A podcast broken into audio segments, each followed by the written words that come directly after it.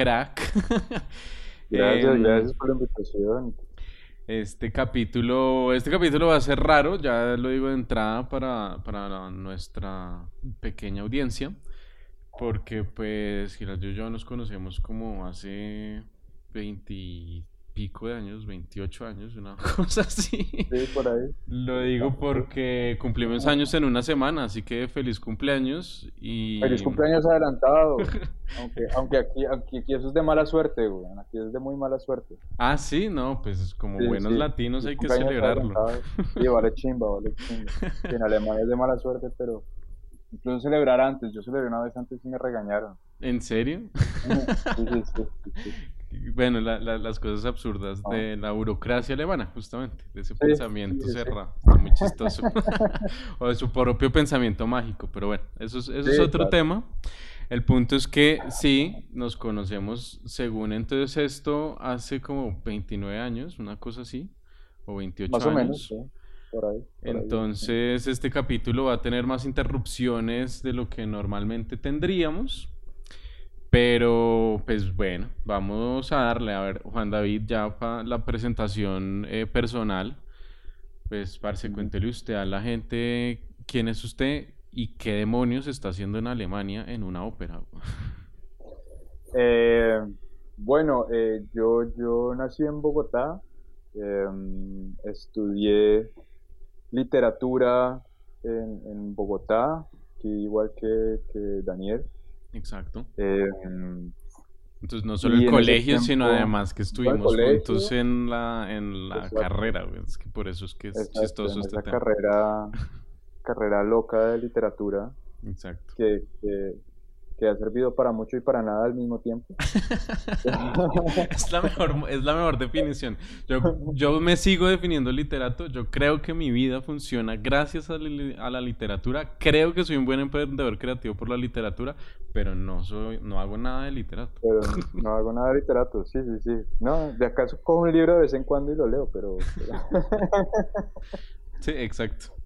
pero, pero sí, no, la literatura, sí, la literatura fue, fue, o es una base genial para, para el discurso y para entender muchas cosas de, de- de la política y de, de programación en un teatro y, y de cómo acercarse a muchos diferentes discursos y medios.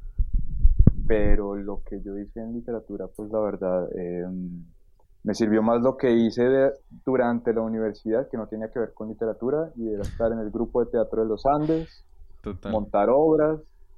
eh, sí, Sí, digamos igual. que ese ha sido como el, el- Sí, ese tema de la universidad, claro, literatura, pero esa cercanía con el grupo de teatro, con usted haciendo proyectos eh, de, de eh, audiocuentos y con música. La peli que hicimos. la peli que hicimos.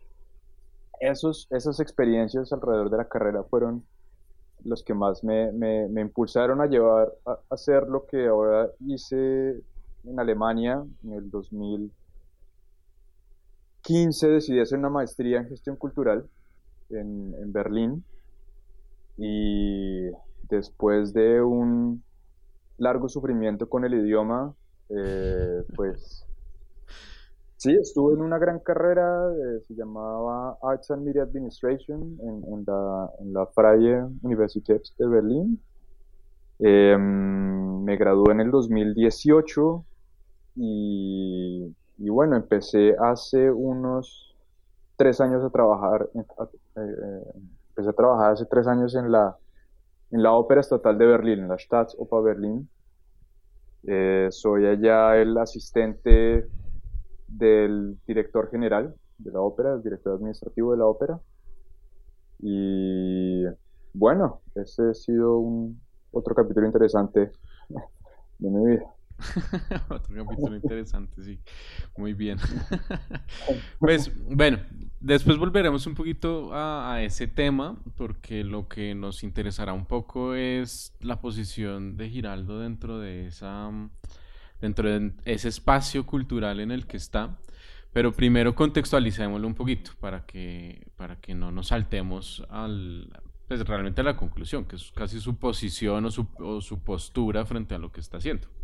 Entonces ahora sí cuéntenos un poquito sobre cómo es ese ecosistema del teatro alemán, cómo funcionan los teatros públicos alemán, centrados tranquilamente en la ópera, porque sé que es, es el tema que usted maneja, pero pues ese, ese contexto, ese gran contexto del teatro alemán, que es algo además grandísimo, ¿no? Y con una financiación gigantesca. Sí, pues digamos, eh, uno tiene que empezar por, por decir que la cultura en Alemania digamos, la cultura en el sentido más eh, cerrado, por así decirlo, que son los tradicionales museos, teatros, orquestas y lo que esté alrededor de eso eh, eh, está en un casi 70% financiado por el Estado.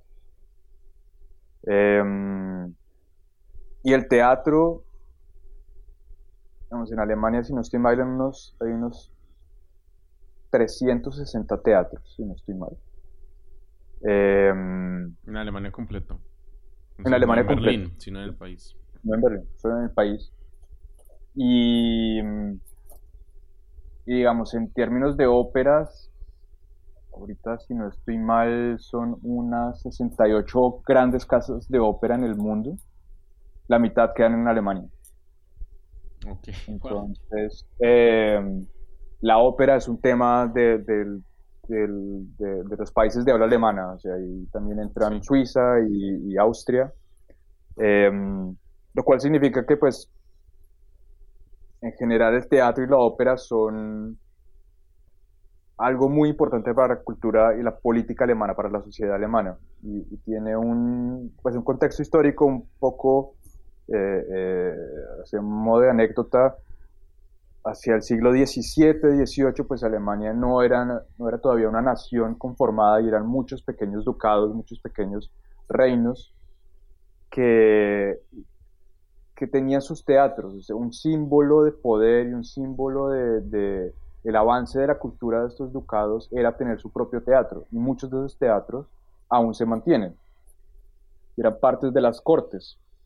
Eh, entonces uno se encuentra en los pueblitos que uno se imagina que ya hay un teatro y, hay un teatro de, para 600 personas eh, en estilo renacentista o neoclásico enorme para tres em, géneros. Entonces allá hay conciertos de orquesta, hay ópera, hay teatro, hay ballet. Y bueno, entonces digamos, por, esa importancia histórica, eh, el Estado asume una gran parte de su financiamiento. En términos de teatros, em, en general, en términos de la, política cultural de Alemania, hay que diferenciar tres niveles. La política cultural o la financiación del Estado federado y la política cultural de los estados y de los estados ciudades. Em, porque según la constitución y, las leyes en Alemania, la cultura es un tema de los estados federados, no del estado central. Entonces, cada estado, de los 16 estados que tiene Alemania, decide sus políticas culturales. Y el estado federado tiene también un presupuesto grande, pero ellos no deciden mucho sobre las políticas culturales grandes tienen un presupuesto que financia sobre todo algunas instituciones en Berlín, sobre todo, porque hay un especial interés en ese desarrollo de las instituciones en Berlín. Em, entre ellas, por ejemplo, está la Berlinale, el festival de cine de Alemania más, más importante, es financiado casi en su totalidad por el gobierno federal. Ahí la ciudad tiene una pequeña parte. Em, y bueno, eso digamos en, términos eh, eh, políticos y un contexto muy general. Y en cuanto ya a los presupuestos de los teatros, para ir una cosa un poco más eh, em, concreta, los teatros aquí pueden estar financiados en un 70% por, por el Estado, por un 10% de, de patrocinios y de cooperaciones con privados, y yo creo que se mueve entre un 10 y un 15% por boletería. La boletería es no es parte de, o sea, es un rubro importante, pero no es lo que mantiene a los teatros y, las, óperas del país. Entonces, em, ese ecosistema es, es interesante porque no es que no haya casas privadas, ¿no? Hay también grupos independientes que no son directamente financiados por el Estado, eh, pero reciben subvenciones del Estado. O sea, ellos se mandan a concursos como los conocemos en Colombia, por ejemplo, entonces hay una beca anual para la financiación del teatro, ellos se presentan y reciben esta financiación. ¿sí? No tienen este, casi que, no tienen un seguro permanente del Estado. Sí, hasta ahí como que un primer contexto de cómo funcionan los teatros acá. Em, para temas de, digamos, voy a hablar en el contexto de Berlín. ¿Cómo funciona eso? Digamos, la política se basa, o bueno, en toda Alemania se basa en una, en una idea de los años 70 que es cultura para todos. La cultura para todos es un texto que escribió si no estoy mal, el, secretario de Cultura de, Frankfurt am Main, la capital de Hessen, que lo que proponía era que todo el mundo tuviera acceso a la cultura y que todo el mundo pudiera hacer cultura. En ambos, en ambos sentidos. Todavía no había mucho la idea de la educación cultural, eh, pero de ahí se desprende. Y eso se refleja directamente en, las políticas que hay sobre los teatros. Entonces, si ven un teatro, pues no tiene que trabajar a pérdidas, no le exigen muchos resultados económicos, les exigen son ciertos resultados políticos o sociales. Y esto es, lléguele a todos los niveles sociales. ¿No? Entonces, en ese sentido, el diseño de los precios, por ejemplo, de las boletas, no está basado en un, sistema de oferta y demanda. Porque si eso fuera así, una boleta en promedio tendría que costar unos 170 euros y eso no lo puede pagar mucha gente, ¿no? Entonces ellos juegan como con ciertos históricos que ellos tienen, no es un sistema muy, muy preciso, es un sistema más simbólico y la diferencia entre la boleta más cara y la boleta más barata puede llegar a ser de 100 euros en casas grandes como la ópera en la que yo trabajo. la más barata cuesta 15 euros y la más cara puede costar 180, 190 euros. Y hay una diferencia entre si es estreno o si es un remontaje o hace cuánto se hizo el estreno, pero la variación es muy pequeña. Y poco tiene relación con el costo de esa producción, ¿o no? No tiene nada que ver. No tiene nada que ver con el costo de la producción. Sí, no hay una relación directa entre costo de producción y costo de boletería, como la conocemos en Latinoamérica. Exacto, exacto. O sea, digamos, como sería en cualquier evento típico de privados, un concierto o un teatro en, Latinoamérica. Bueno, aunque no siempre, porque es que financiar una obra a partir de boletería es casi imposible porque los costos de personal son muy altos. ¿Sí? Eh, una, una ópera grande en promedio está costando unos, eh, 80 mil, 100 mil euros.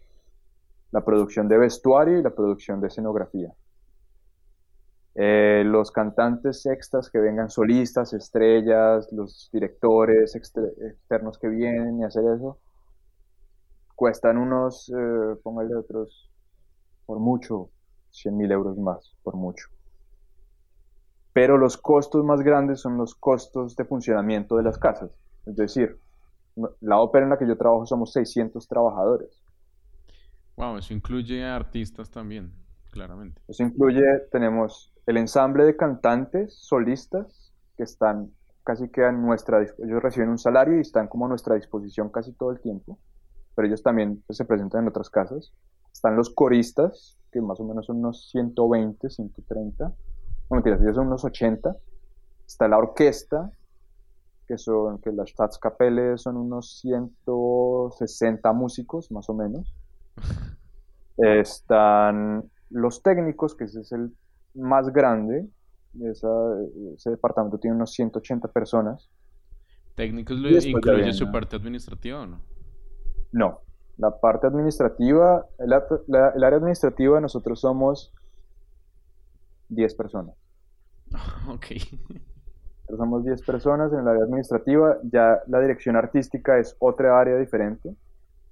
Eh, la dirección artística son un poquito más, póngale como entre dramaturgos, eh, directores de programación, son unos, póngale 20 personas. Pero esas personas también hacen parte del staff, pues, que recibe salario mensual. Exacto, exactamente. Entonces, claro, si uno suma toda esta cantidad de gente, los costos van subiendo exponencialmente.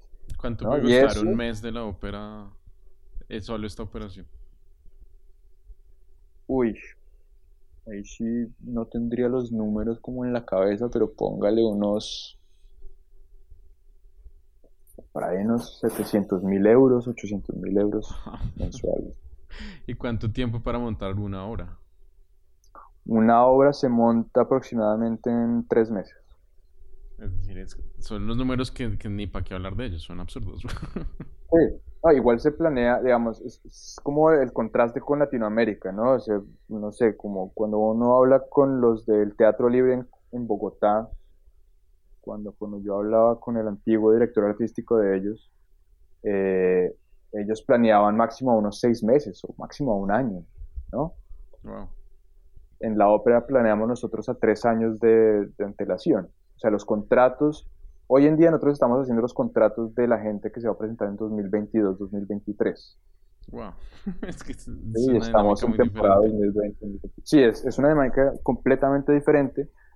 También porque la ópera tiene otros tiempos. Porque, porque digamos, los solistas más importantes, más, más grandes, pues tienen una etapa de maduración en su voz. Entonces, ellos son un grupo muy pequeño de estos solistas estrellas, ¿no? Entonces, para poder buquearlos a ellos, los directores de ópera y los, managers de los cantantes, ellos siempre están pensando, bueno, o muchos ya están, ya están reservados para dos temporadas en, por antelación. Entonces el reto de sus directores de ópera eh, y de managers es decir, en qué punto la maduración de la voz de esa persona es capaz de cantar este rol dentro de la ópera, ¿no? Entonces, hay unos roles que ya se saben qué se necesita, qué color se necesita de voz, qué maduración de la voz. Entonces, hay muchos factores ahí y por eso los contratos pueden ser más caros de lo normal. Se planea desde mucho tiempo antes y el cantante tiene que sentirse preparado. Es un gran riesgo para ellos porque una mala presentación, malos comentarios puede generar pérdida de muchos contratos después. Y además tiene una relación política, ¿o no? Que es justamente el tema de esa estructura que nos estaba contando, ¿o no? Exactamente. Entonces ahí viene otro tema, que es eh, la parte que es más importante en cuanto a la financiación y, el funcionamiento y programación de estos espacios, y es las exigencias políticas o los, los eh, indicadores más suaves de, funcionamiento de una, de una casa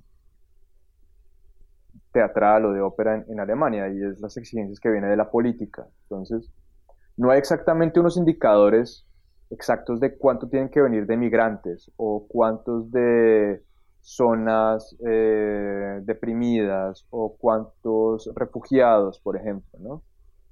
O se, se utiliza un término un poco raro que es como el, el alemán bio y el alemán con eh, trasfondo de migración, es decir, los hijos de migrantes, ¿no? Sí.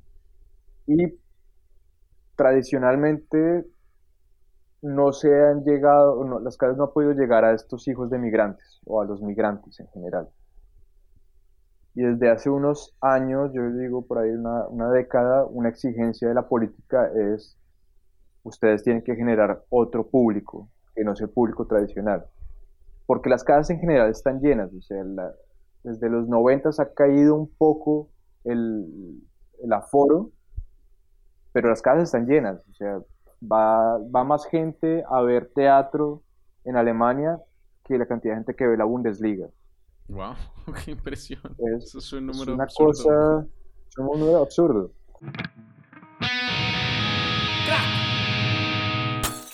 Y justamente hay un tema ahí muy, muy interesante que acaba de mencionar y es esa, bueno, que viene obviamente relacionado con este tema de la política y es cómo esa política también es súper abierta, ¿no? Entonces en, en, Latinoamérica normalmente el tema de política de difusión es muy diferente al tema de política de financiación, que también es muy diferente al tema de política de generación de públicos, ¿no? Como que se divide todo eso totalmente. Aquí es una política, llene el teatro y genere nuevos públicos. ¿O hay más exigencias detrás de eso? Hay, hay, claro, hay, o sea, yo lo estoy simplificando un poco, hay bastantes exigencias, por un lado, económicas, en cuanto al... La Secretaría de, Economía o de Finanzas dice, pues hay unos lineamientos económicos para el manejo de una empresa pública. Y pues uno de los principios es el principio de eh, ahorro y como como buen manejo de los recursos. Es decir, usted no puede comprarlo más caro porque sí. Usted tiene que hacer un gasto después de presentar tres ofertas diferentes y decir, bueno, tomo la más cara porque me genera más beneficios. ¿No? Entonces hay cierta forma de llevar las finanzas de una institución pública y a eso está sometida estas, estas instituciones. No necesariamente a una generación de, de riqueza, o sea, no se, se trata de ganar, ¿no? sino que se administre bien la plata, que no se pongan a, no sé, a pagar viajes de primera clase los directores de la sopa, no, porque es plata de impuestos, ¿no?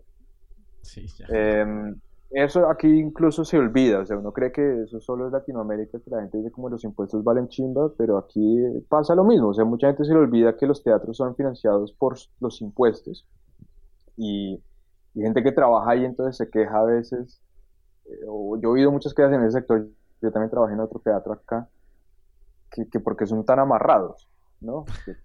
porque nos, pagan otra cosa y, y, uno dice, venga, mano, pero es que acuérdese que estos son impuestos, ¿no? Es plata de la gente. No, no, es que haya aquí una empresa detrás. Y, y ven, pues, los diferentes indicadores políticos digamos, en, que, son un tema también organizacional, es decir, el Estado está también dentro de los de las juntas directivas de los teatros.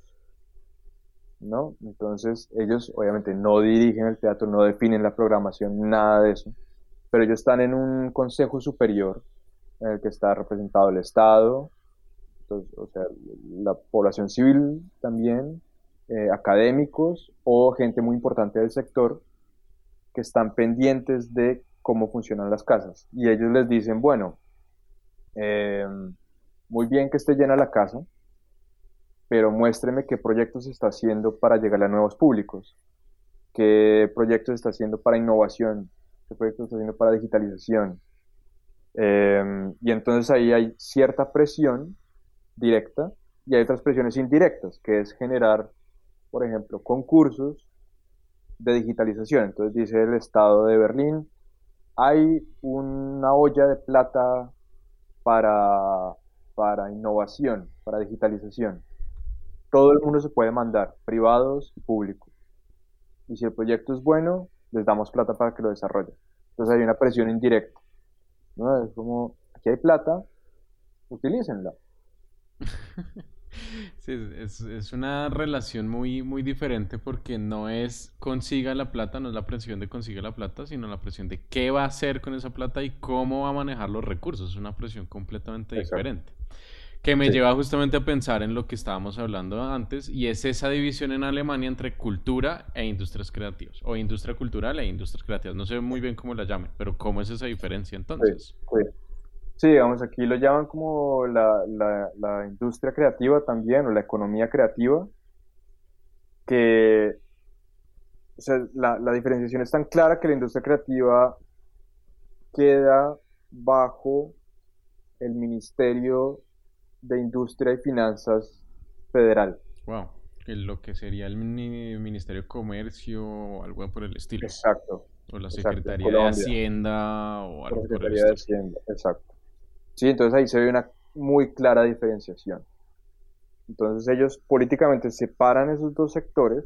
La cultura no tiene nada que ver con generar plusvalía, ¿no? Ellos se encargan de pensar, de crear arte, de otra cosa, no tienen que estar pensando en la plata.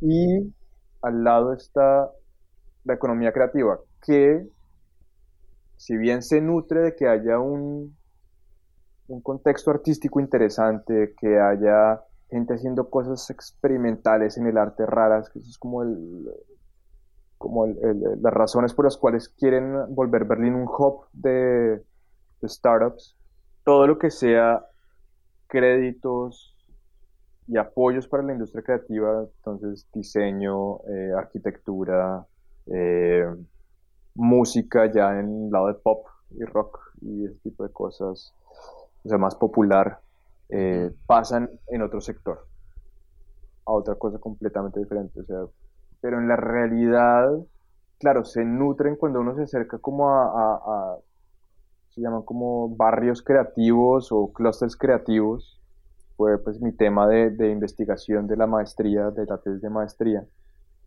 y uno se acerca a ciertos eh, eh hubs de acá, todos se mezclan mucho. Entonces uno se encuentra con un taller de un artista, que hace eh, experimentación musical y se entiende muy bien con el programador y ellos viven juntos en, unas tres cuadras y todos se conocen. Eh, también están los de diseño los ilustradores y los eh, de, la, de la editorial independiente y todos viven muy juntos, ¿no? Entonces ese ecosistema genera unas sinergias mucho más interesantes, en mi opinión, que esta separación tan radical que hay entre instituciones culturales grandes y empresas creativas, ¿no? O sea, en mi experiencia personal he visto muy pocos ejemplos donde trabajen juntos y de una forma, de, una, de unas sinergias que generen cosas interesantes. Así haya cooperaciones con Google y YouTube y y con TikTok, ahorita también TikTok tiene una vaina especial para la cultura. No, no, no se ven muchas sinergias en esas grandes instituciones porque están tan cómodas, tan, sí, son tan independientes que cualquier cooperación genera más trabajo. Y nadie quiere más trabajo en el sector público. Nadie quiere más trabajo. Entonces, entonces, bueno, hay un tema de, presiones que están bien interesantes, ¿no? Entonces, la presión del sector público cultural es, pues, un poco lo que ya nos acaba de contar, pero entonces también en el otro lado de la economía creativa, pues tienen esta presión también de, pues, tengo que estar innovando todo el tiempo, si no, no accedo a becas y si no, no accedo a consumidores. Eso es un poco lo que, lo que estoy escuchando de su postura. Sí, digamos que claro, o sea, las líneas de crédito del Estado de acá, y pues pensando que, que el Banco Central tiene unas tasas negativas, interés negativas, pues los créditos son muy baratos. Y, y, los créditos también para las empresas, sobre todo en ciertas ciudades, por ejemplo como Berlín, donde quieren impulsar este movimiento de, de, empresas nuevas, de startups, eh, hay muchas facilidades, pero claro, ellos tienen que estar basados en un plan de negocio. Eventualmente tienen que, que, vivir de su, de su razón social, por así decirlo, ¿no? Eh, entonces hay otra presión. Y, y, bueno, y pues están las otras presiones eh, ya legales de, de, de, Alemania, del derecho laboral, que el derecho laboral alemán es muy se cobija mucho a los trabajadores y es duro con los empresarios. No, no pues que sea prohibitivo, es algo así, pero, pero los derechos de los, de los trabajadores se protegen mucho. Entonces, em, pagarle a un trabajador es bastante caro. Eh, y uno como trabajador también paga bastantes impuestos, uno paga casi el 40% de su salario se van impuestos. Pero eso se refleja en ciertos beneficios que uno tiene como trabajador también, ¿no? Entonces, eh, la salud, el seguro de desempleo, eh, ciertas condiciones de despido, de contratación, son muy buenas y sí, tienen sus beneficios, pero hacen la vida difícil para pequeñas empresas que apenas están saliendo. Ya, ok, lo que lleva de cierta forma entonces a los artistas a debatirse entre, pues si, si quiero innovar, pues me toca ya, pero pues eso está difícil económicamente hablando y en cambio, pues si logro, que igual no es que sea fácil, pero si logro entrar en una entidad pública, pues ya hay comodidad y... Pero también estoy estancado un poco, ¿no? También es pues, tocando las mismas obras de siempre. Ese es el tema, ese es el tema más complicado y con el que yo tengo como mis, mis desencuentros eh, acá, ¿no? Claro, estas, estas grandes instituciones tienen un presupuesto suficiente y si uno entra a una de ellas eh, está tranquilo económicamente, ¿no? Y para, una persona que, estudió artes, que, sí, que estudió esto que hicimos nosotros, humanidades, pues un salario fijo es, y estar empleado, pues es una comodidad muy grande. No, y es una satisfacción también. Sabemos que es un sector precario y, tenerlo es una tranquilidad que muy pocos tenemos. Exactamente. Y, claro, y hay también entonces unas, una cierta estandarización de los, de los salarios eh, para los que hacen freelance con estas casas. Entonces ciertos pagos buenos, pero obviamente pues no son suficientes casas para todos los que hay para todos los empleados que están, o todos los artistas que están buscando empleo, ¿no? Entonces, pues muchos trabajan independientes y se puede vivir de eso, obviamente de forma muy precaria, igual. Em, pero aquí hay una caja social de artistas, entonces uno va pagando como artista freelance ciertos eh, mensualidades y eso le otorga ciertas protecciones cuando se queda sin trabajo, cuando no tiene trabajo durante bastante tiempo. Bueno, pero em, lo que a veces siento que pasa en las instituciones grandes con el tema del arte es que hay una comodidad. Hay una comodidad en que la casa va a estar llena, hay presupuesto y también es, o sea, sí está esa comodidad, pero también está el miedo a si me pongo a experimentar mucho se me caen los números y ahí sido la cosa más complicada. Y ahí sí me va a caer la política encima y me va a decir, bueno, pero ¿qué está pasando? Entonces, por ese lado veo como un estancamiento a veces, o sea, se programa lo mismo, es una crítica que siempre uno oye en los medios, se programa lo mismo, se muestra lo mismo. La, ópera, pues bueno, tiene un repertorio bastante limitado, entonces hay momentos en Berlín donde se presentan las mismas tres óperas, a pesar de que ellos se hablan y tratan de que eso no pase, pero a veces pasa. Y también por lo que em. hablábamos de las voces de los artistas, entonces eso implica artistas disponibles que pueden interpretar ciertas obras y eso implica entonces solo un par de obras, no muchas, porque pues no hay mucho donde escoger. Y obviamente si uno presenta una, un Carmen, uno sabe que eso se va a vender.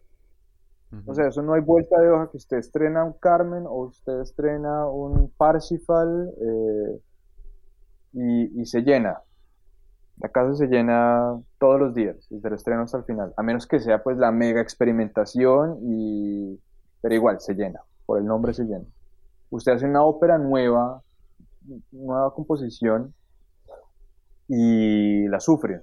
Y se llena de pronto la primera noche y después empiezan a bajar los números y después ya sale muy caro abrir la casa con esa, con esa, con esa obra y se termina muriendo. No, que ahí digamos donde yo diría como, oiga, pero ¿qué importa? ¿Qué importa si igual tenemos la plata asegurada para los artistas y la plata asegurada para, para la casa? Déjela hacer, o sea, dele, visibilidad a estas nuevas obras para que haya un nuevo repertorio, ¿no? Algunos teatros han optado por hacer algo semejante a lo que pasa en el Julio Mario Santo Domingo, tener un teatro estudio. Un teatro chiquito al lado, la casa pequeña, en la casa pequeña se presentan obras pequeñas. Entonces las obras pequeñas son las obras contemporáneas.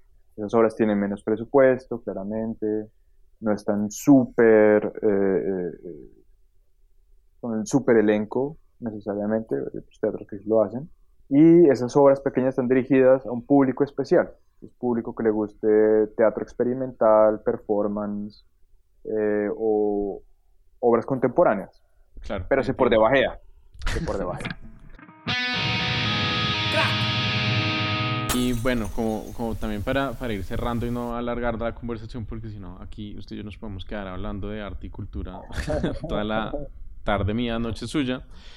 Eh, Cuénteme un poco también su percepción frente a eso, porque eso es justamente creo que un poco a, a donde vamos y esa dinámica frente a una persona, pues como cómo se da y pues usted pues dentro del espacio administrativo, pero por ejemplo también los artistas, pues un, no sé, un violinista, un violonchelista, lo que sea, tocando la misma obra toda la vida, pues, pues también debe ser aburrido y cómo se manejan esos dos espacios para poder entenderlo. También desde su posición, obviamente desde su posición también como latino, para que lo entendamos también desde este lado, que es un poco lo que estoy tratando de lograr.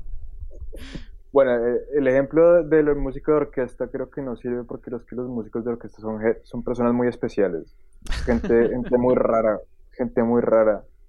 Qué pena los, los músicos de orquesta que nos están oyendo, los quiero mucho, me parecen las personas más divertidas que hay porque es esa obsesión con la precisión de tocar ciertas obras del canon y y hay muchos que les gusta experimentar, pero, pero es estar en ese sonido de la orquesta y ellos no, no, miran para la izquierda y para la derecha, no, ellos es tocar, es tocar, es tocar. y, y, es muy divertido porque son el, como el grupo, sí, como el grupo dentro, del departamento dentro de la ópera que, que en mi opinión es más como incisivo. Ellos saben qué es lo que quieren y lo quieren ya. ¿Por qué no lo hace ya? No entiendo. Pero yo tampoco entiendo usted cómo toca el violín todo el día. Pero, entonces. Em, pero bueno, es, es, me perdí ya hablando basura. Bueno, no, porque va, va, por la línea. Finalmente, pues entonces su posición frente a eso, porque usted lo acaba de decir, porque quiere tocar el violín todo el día. Es decir, usted cómo hace también para mantener pues esa constancia, llamémoslo para no poner otra palabra más, más em, complicada.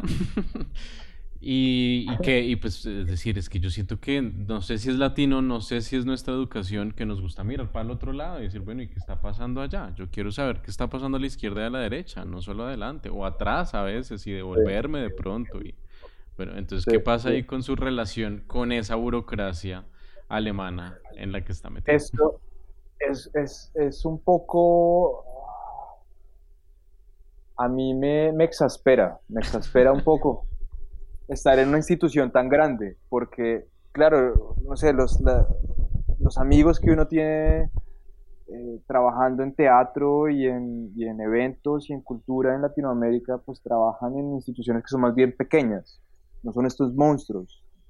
Son una institución de 600 personas, la administración de nosotros somos 10, pero detrás tenemos el aparato de la Fundación de las Óperas de Berlín, que son otras 50 personas que nos están apoyando también la parte administrativa. O sea, esto es un monstruo burocrático enorme y todo el mundo está especializado como una hormiguita en pequeñas cositas.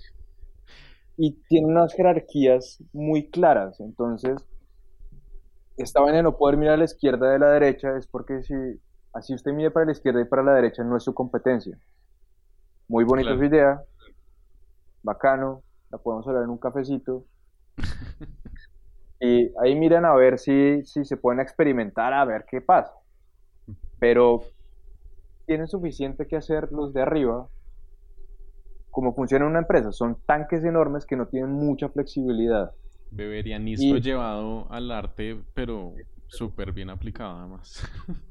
Sí, Sí, no, eso es, es una cosa loquísima. Entonces, funciona como un, funciona como una empresa grande, donde una jerarquía enorme mueve la cosa y es un barco que es muy difícil de mover. Yo entiendo por qué, claro, y es difícil moverlo para un lado y para el otro. Funciona como un, como un carguero, un barco carguero. Los teatros pequeños, los teatros sin tantos recursos, eh, que es el 95% de Latinoamérica, pues tienen que estar mirando qué hacen con el cafecito para ofrecerle a la gente, eh, cómo hacemos para llegar de hacer una campaña de marketing si no tenemos un peso, entonces con quién hablamos, qué videos hacemos, los hacemos con TikTok o qué carajos. Eh, man, no hay plata para luz, no importa, no importa, le ponemos ahí una velita, yo no sé. Sí, es como... Y eso a mí me divierte más, como esa, desde la gestión, tener que estar buscando recursos todo el tiempo, ¿no? Y entonces se vuelve un juego y es un chiste, porque igual, pues estamos haciendo cultura, claro, tiene toda una reflexión y todo el tema, pero pues nadie se va a morir, ¿no? O sea, sí, tenemos que conseguir plata para poder mantenernos y eso es clave, pero nadie se va a morir por hacer mal una obra, ¿no? Por no tener la plata suficiente para poner eh, la batería de luces más cara que hay. Y al revés genera a veces hasta más creatividad. De acuerdo, esas limitaciones lo llevan a uno a buscar muchas soluciones. Yo creo que esta aparente libertad económica y de programación los afecta en cuanto a que no hay un no hay una pared contra la que se estrellen no hay sí, no hay esa libertad de pensamiento en última no hay esa libertad de, soluciones de pensar en soluciones no que sí lo tienen, por ejemplo, los teatros más pequeños acá. Los teatros más pequeños, claro, igual hay subvenciones, pero tienen que estar buscando constantemente cosas para no morirse, porque pues, si ahí, sí, si a ellos no les va gente y uno no tiene cómo mostrar que la gente les va, pues finalmente les dice el Estado, man, pues no, porque pues, nadie les va, ¿no? vamos a plata. Eh, entonces, sí, como latino a mí eso me, me exaspera, estar en, una, un, en un conglomerado, estar en una... en lo que yo no quería estar.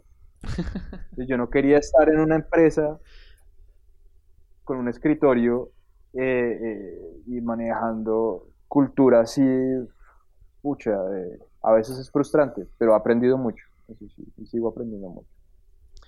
Bueno, unas por otras y y pues nada, Parce, muchas gracias por contarnos esto, porque creo que a veces es difícil de entenderlo solo con, la lectura del caso. El caso de la ópera de Berlín. El caso, el, típico es el del de la, mm, la Sinfónica de, Nueva York, ¿no? De la Filarmónica de Nueva York. Ese es el típico que se lee en todos los eh, temas de negocio para artes, ¿no? Y entonces uno lo lee y pues, ok, sí, bien por ellos. ¿Y qué hago con esta información? Entonces, nada, creo que esta es una manera muy, muy buena de verlo y decir, pues, pues ahí está. Ahora mire a ver si usted quiere experimentar o si quiere estar estancado, pero pues con presupuesto y obsesionado con la perfección de, digamos, la alta ah. cultura. Hay un ejemplo muy interesante que es la Filarmónica de Berlín porque, porque ellos son de las instituciones más grandes, más importantes de la ciudad con una de la menor participación estatal en su financiamiento, porque ellos tienen una, una mentalidad diferente desde su fundación. Ellos nacieron como una orquesta de músicos. Los músicos deciden quién va a ser su dirigente, nadie se los pone. Ellos deciden quién entra a la orquesta, nadie, nadie les dice quién va a entrar a la orquesta. Eh, funciona de forma muy democrática o más democrática que, que otras casas. Y, pues con los dirigentes que han tenido, con Karajan, con, con Rattle, eh, pues se desarrollaron cosas como el Deutsche Grammophon, el sello discográfico pues más importante para música clásica, que ahora lo tiene, Universal Music. Pero igual tiene unas cosas grabadas que son impresionantes. El, los conciertos de Mahler, por ejemplo. Exacto, es genial. Y pues ahorita tienen el, eh, ellos empezaron con el, con el, eh, ¿cómo es que se llama? Digital Concert Hall, que eso es una vaina que nace con, no estoy mal, es con Rattles, pero pues es gracias a Karajan, que fue el que estaba obsesionado con grabar y con grabar y con grabar, y tiene un archivo enorme, y eso todo el mundo los ve y, no es que ganen mucha plata con eso, creo, pero pues les genera un público enorme, ¿no? Y tienen un sponsor grandísimo que es el Deutsche Bank, y el Deutsche Bank les cree porque es la orquesta número uno en el mundo, y así se venden ellos, y y uno va al edificio de ellos y es un edificio especial, o sea, la arquitectura de esa casa, esas salas de concierto, resalta inmediatamente. Entonces, en sí misma, toda la, toda la institución filarmónica de Berlín es, es un caso muy especial de marketing, de administración, de jerarquías, de, de organización que uno puede estudiar. es un caso interesante para estudiar. Y pues también tiene plata del gobierno. sí, bueno, un caso especial, pero pues bueno. Eh, Parce, pues muchas gracias por esta contextualización, por contarnos su posición también abiertamente. Y nada, otra vez feliz cumpleaños. Esto fue Oiga, gracias, lo mismo. Feliz cumpleaños. Eh, gracias por la invitación. Qué pena hablar tanta cháchara. Espero que me haya entendido alguna cosita. Y, y bueno, saludos a México. Disfrute. Bueno, muchas gracias. Esto fue Crack.